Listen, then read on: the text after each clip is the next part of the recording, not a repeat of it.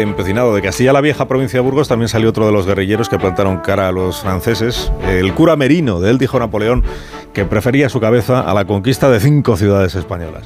Bueno, años después, Jerónimo Merino Cop terminó exiliándose en Francia. Hoy, en Historia de Concancho, la historia de un nuevo episodio de la contradicción española.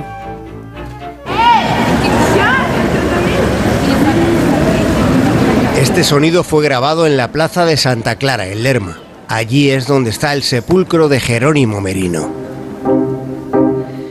Sobre su vida hay relatos que no han podido ser constatados. Hay un componente legendario adherido a la máscara del héroe, intuyéndose la presencia del mito.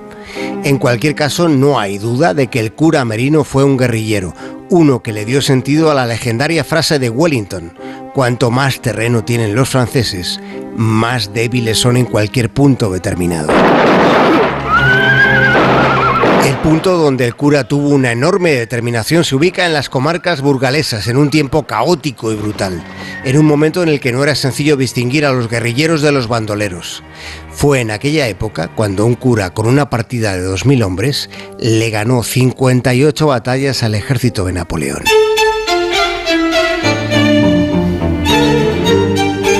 El cura Merino controló con sus guerrilleros buena parte de la provincia de Burgos durante la Guerra de la Independencia. Se echó a los montes después de unas cuantas humillaciones de los soldados franceses, aunque probablemente fuera la violación de una de sus hermanas menores la que le inclinó definitivamente a las armas.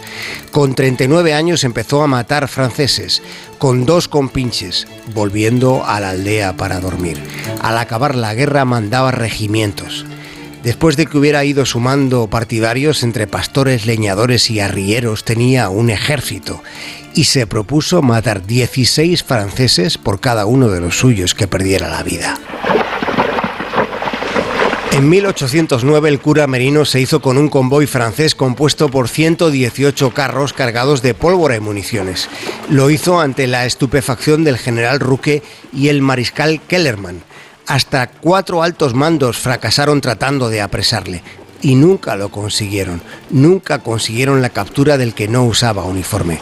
Los guerrilleros manejaban el factor sorpresa, eran como fantasmas surgiendo entre las brumas y la niebla, causando escabechinas entre las tropas napoleónicas.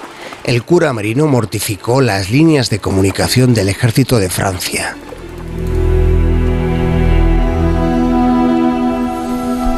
Terminada la guerra, siguió atacando correos de la reciente autoridad española en el Camino Real de Madrid a Burgos. El cura Merino siempre tuvo mejor relación con los campesinos que con los obispos. Él representaba la mentalidad tradicionalista, postulando la versión más absolutista, Dios, patria y rey.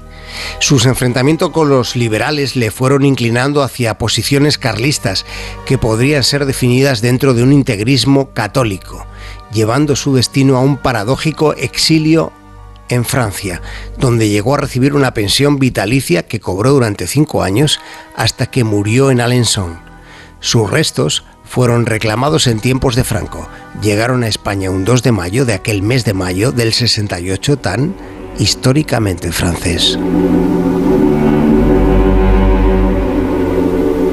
Más de uno. En